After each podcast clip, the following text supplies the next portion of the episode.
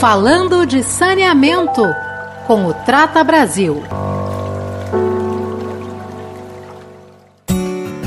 Olá, sejam bem-vindos ao podcast Falando de Saneamento. Aqui você pode encontrar entrevistas especiais com embaixadores, parceiros e convidados do Instituto Trata Brasil para falar de saneamento básico em todo o território nacional.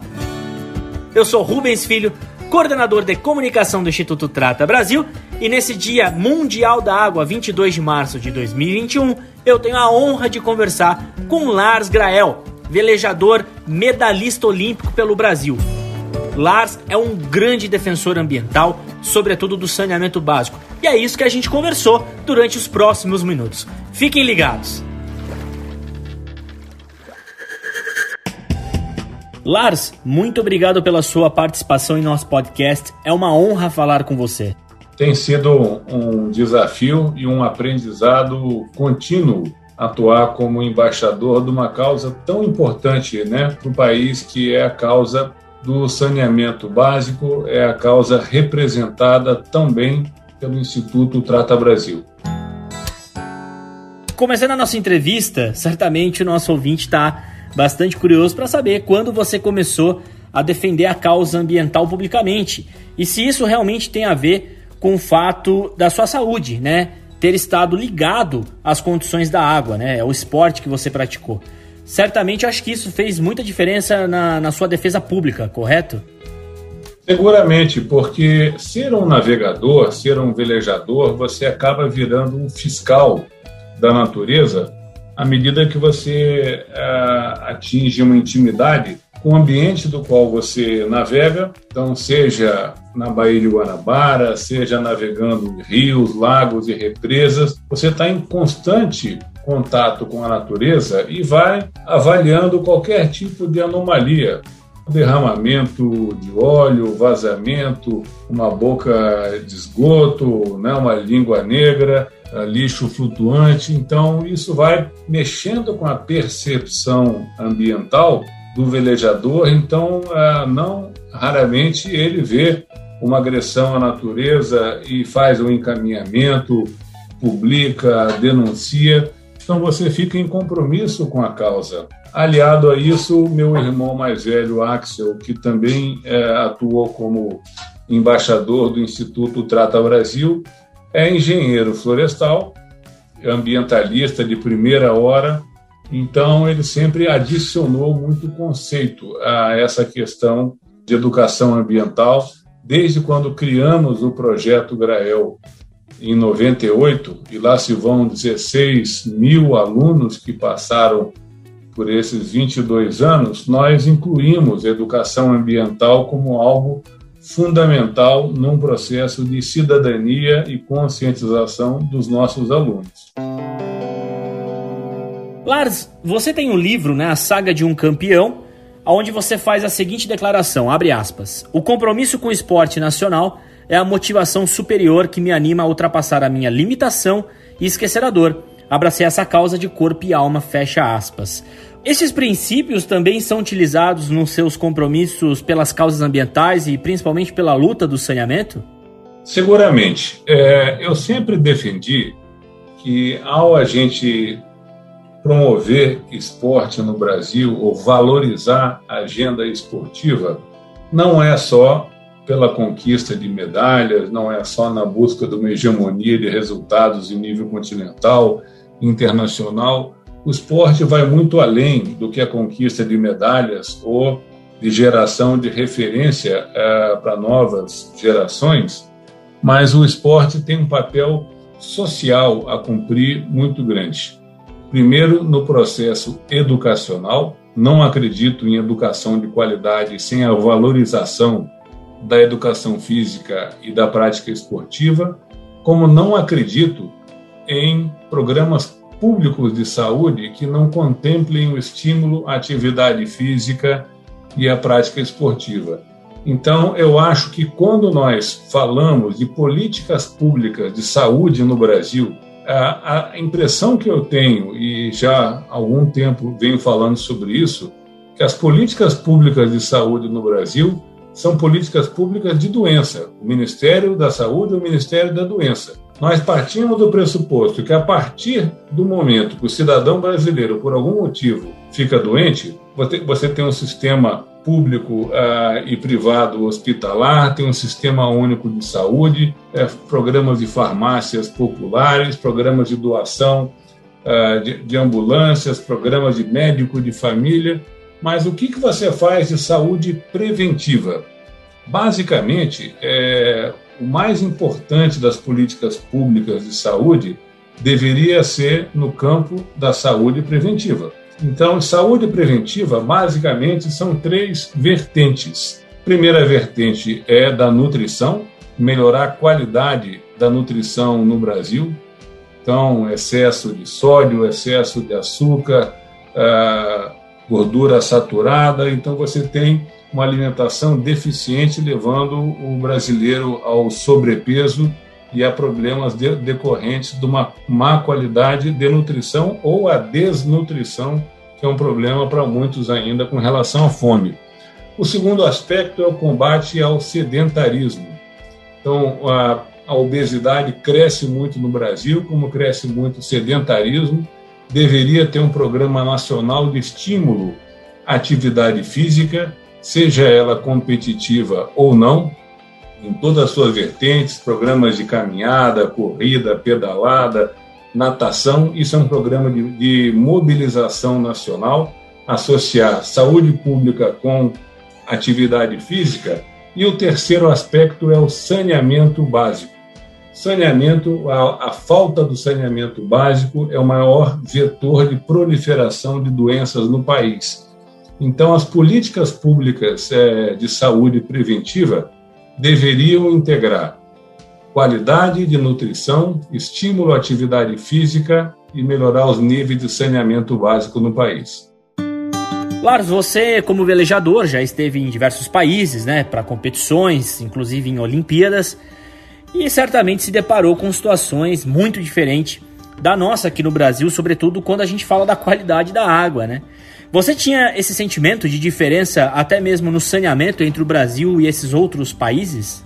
Seguramente. É, baías poluídas existem várias no mundo. Então você tem lugares como o Rio Ganges, na Índia, que é poluído, a Baía de Hong Kong, que é poluída, citando alguns exemplos. Mas no Brasil é impressionante como nós conseguimos destruir os nossos cartões postais Veja o Rio de Janeiro com a beleza natural exuberante, uma topografia linda, né? uma Bahia é, que te, tem toda a capacidade de desenvolver turismo, atividade esportiva, transporte, lazer e mais não, um dos lugares mais poluídos do mundo, porque durante anos houve uma negligência no país com relação ao saneamento básico.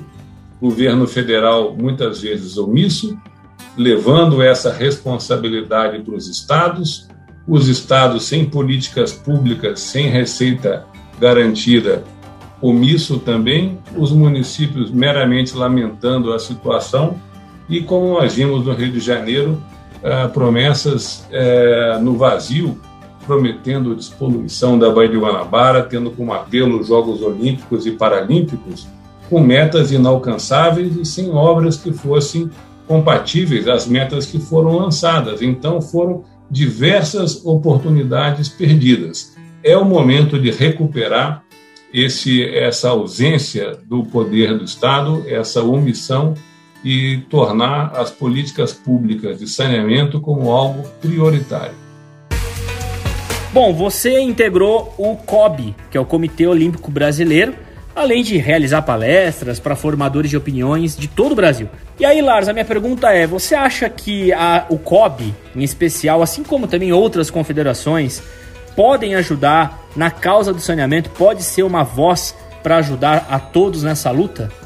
O problema da falta de, de, saneamento, eu acho que é um problema de todos nós. É, toda e qualquer é, entidade deveria é, dar valor a essa questão e, por exemplo, o esforço que tem o Instituto Trata Brasil de defender o setor, né, de lutar por marcos regulatórios, atuando é, no Congresso Nacional, na mudança das políticas públicas, de toda a legislação. Então, acho que essa era para ser uma causa de todos nós. Há uma tendência de achar que o saneamento é algo distante do nosso dia a dia e da nossa realidade e achar que tem alguém para fazer isso. Esse é um problema de todos nós, Brasil.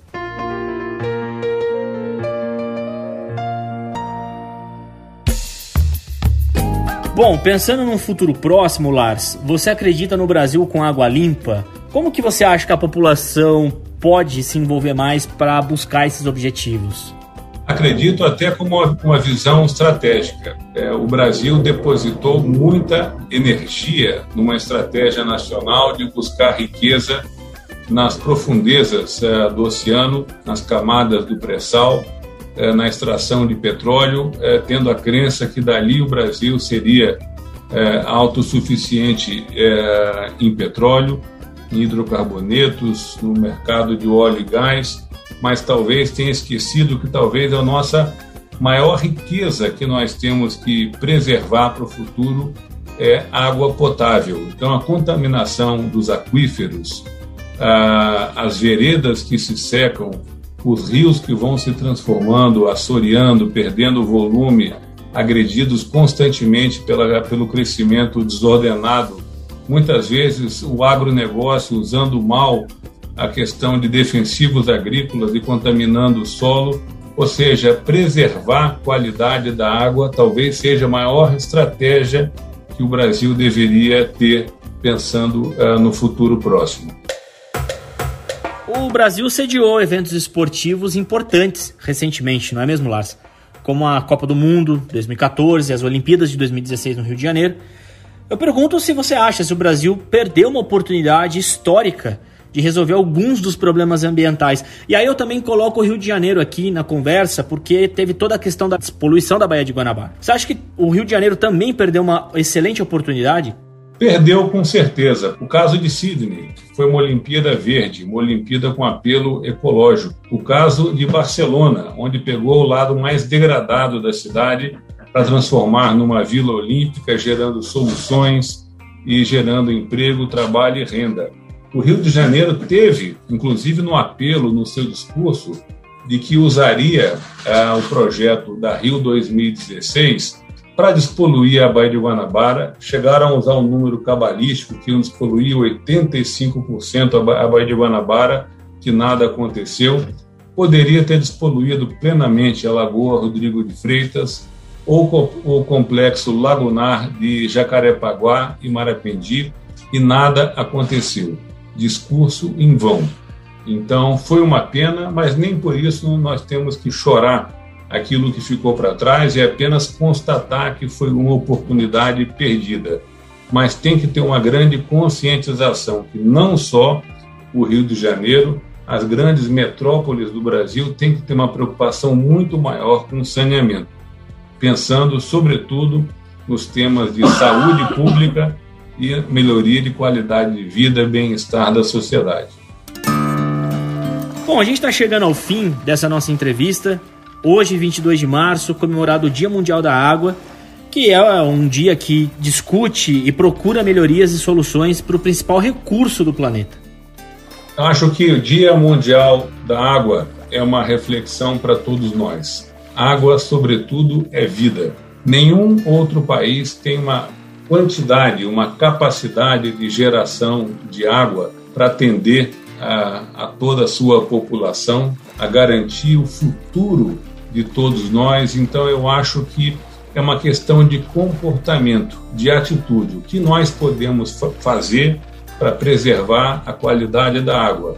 Seja é, evitando que você venha despejar água, é, venha gastar água de forma inútil, seja uma atitude ecológica para que nós possamos defender né, os mananciais, defender cada rio, cada córrego, cada represa. A água é o futuro da humanidade, é o que nós temos que defender. Muito obrigado, Lars, pela sua entrevista, a sua disponibilidade de tempo e por ter falado com os nossos ouvintes sobre saneamento básico mais uma vez. A você que nos acompanha, não deixe de seguir o Trata Brasil nas mídias sociais. Estamos no Instagram, no Twitter, no Facebook e no LinkedIn. Fiquem ligados, a gente vai ter mais episódios agora no mês de abril. Um abraço!